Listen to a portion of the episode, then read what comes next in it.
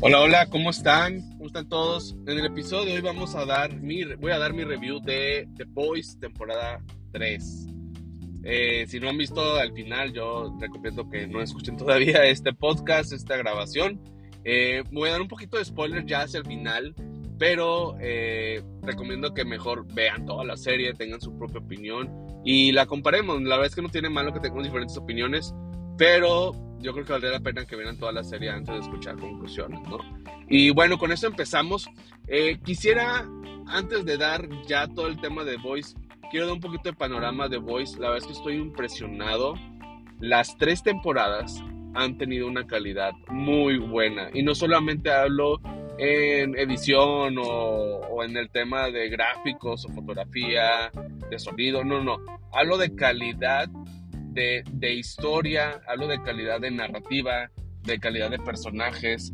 La verdad es que han hecho un excelente trabajo en mantener esta calidad en la historia, de mantenerte todos los episodios atrapado en la historia de cada uno de los personajes, porque no solamente es lo que pasa con Hughie o lo que pasa con, eh, con Butcher, no nada más es eso, o sea, quieres saber qué está pasando con Homelander, quieres saber qué está pasando con el resto de, de los siete, ¿no? quieres ver qué está pasando con Starlight, quieres ver qué está pasando con, eh, con Frenchie y, y, con cada uno de los personajes que tenemos en esta serie. Todos los, todas las temporadas te han mantenido al pendiente de qué está pasando con ellos. Y algo muy increíble que hace es, de repente estás viendo la historia de Hughie, estás muy interesado y te cambian a otro personaje, pero no llega un momento que dices, ay, no, este personaje no me interesa, o regresan a Hughie. En lo personal, a mí me pasa de que no, o sea, me cambian y estoy atento a ver ese personaje y luego regresamos a Butcher y, es como que qué está pasando con Butcher y me cambias ahora con Homelander y, me interesa Homelander. Entonces, cada vez que me, cada personaje es, está muy disfrutable, la historia está muy entretenida. La verdad es que eh, está, eh, lo hace muy bien. En todo momento quiere saber qué está pasando y está muy bien desarrollado. La verdad está muy bien desarrollado y en todas las temporadas. Entonces, esta calidad de historia eh, eh, para mí es impresionante. Tenemos muchas series, muchas películas también, que de repente te presentan una gran temporada 1 y de repente cae y de repente sube y luego cae. Es muy difícil, creo yo, ver una serie o una película que se mantenga en alta calidad en todas las temporadas o en todas las películas. Eh, como, como, como, como comenté, The Boys para mí se ha mantenido en esa alta calidad en las tres temporadas y es muy disfrutable. Ahora, The Boys, pues obviamente es una, es una serie muy, muy sangrienta, una, una serie muy, pues también con mucha desnudez. A mucha gente le gusta. Ahora, lo que voy a hablar, todo lo que voy a hablar de esta serie eh, no tiene que ver con eso porque voy a hablar cosas positivas de la serie, la verdad es que me encantó, es una de las mejores series que tenemos ahorita, pero no es por lo sangriento y no por la desnudez.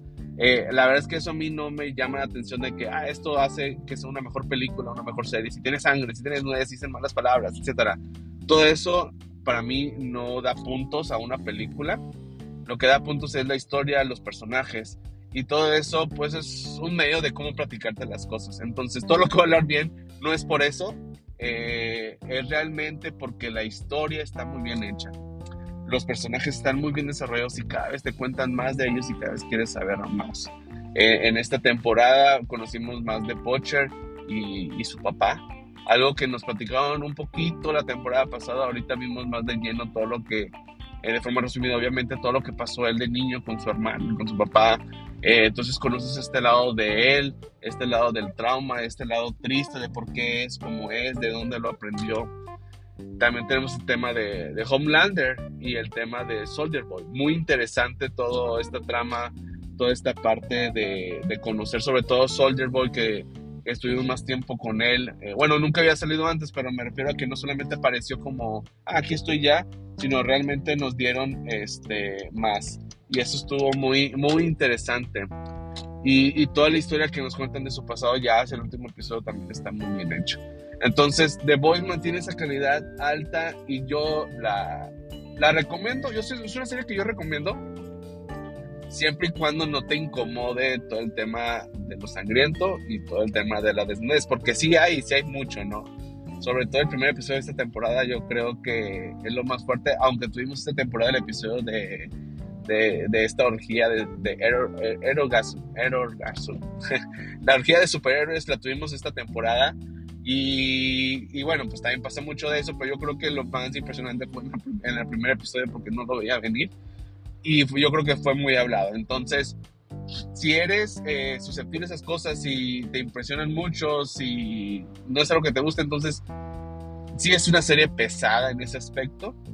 Y sí, yo sí me ha pasado que, por ejemplo, las primera, la primera temporada eh, la vi seguidita, o sea, no la vi viernes tras viernes, ya la vi después de que se estrenó, entonces prácticamente la vi corrida eh, en un fin de semana tal vez. Y la es que se llega a sentir pesado después de ver tres episodios, dices, ay, ya es como que mucho.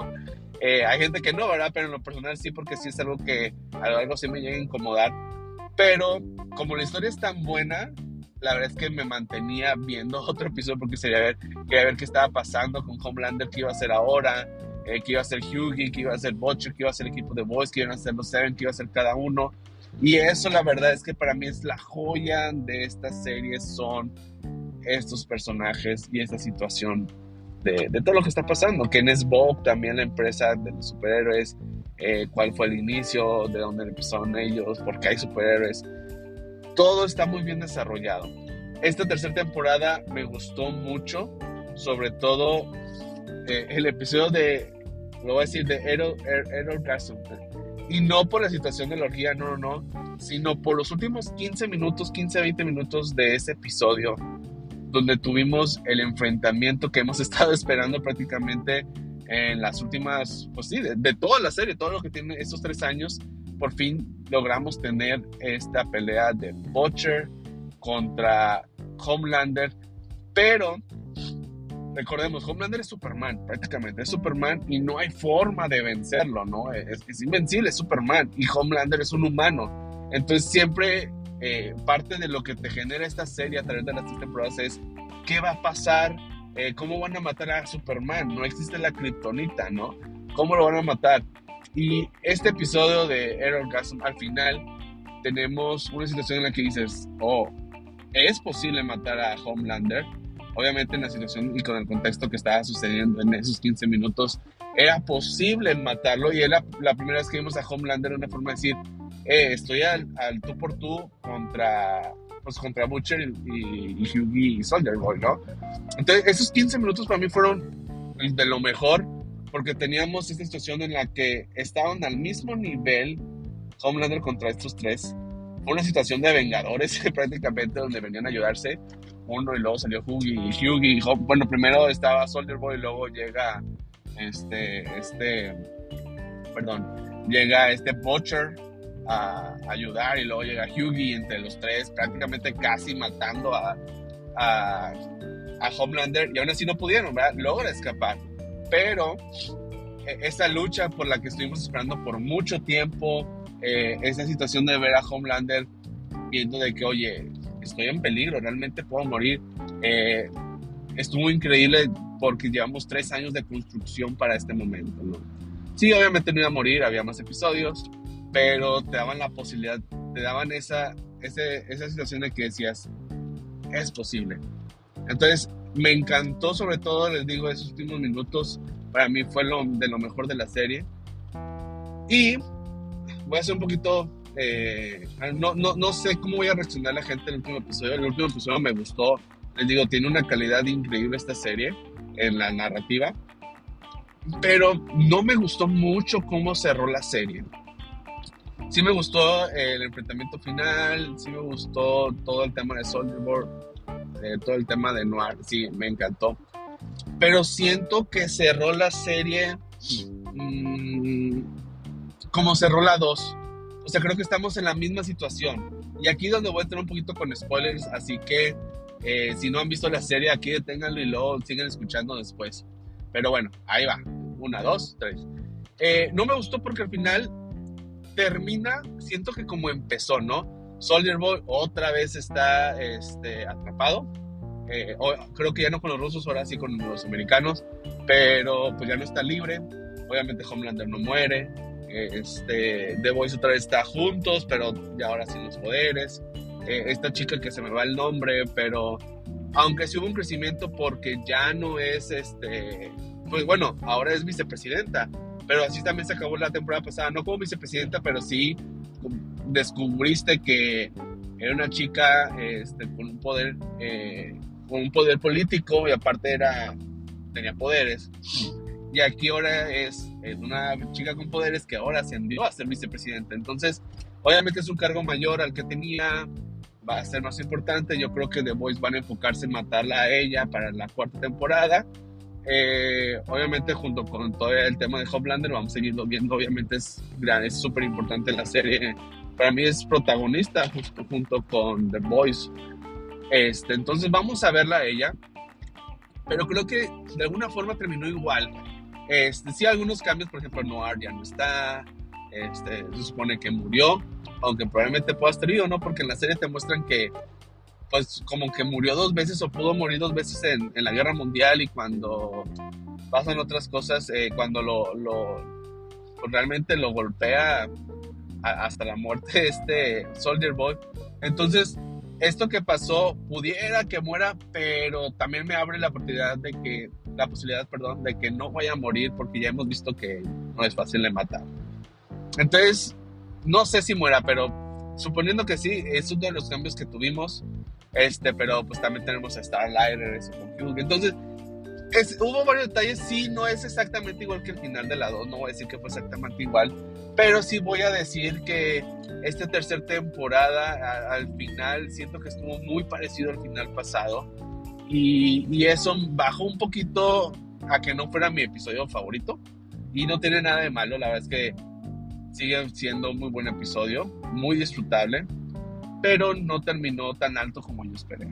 Aún así, la serie le puedo dar un 10 de 10. La verdad es que una cosa es lo que yo espero y otra cosa es lo que nos dan y la verdad es que funciona. No tengo más que esa queja, pero la verdad es que no es tan importante, siento yo. Eh, la historia fue bien hecha, nos presentaron todo muy bien y la verdad es que si tuviera que, no, no tengo una temporada favorita porque las tres son muy buenas, las tres para mí merecen 10 de 10.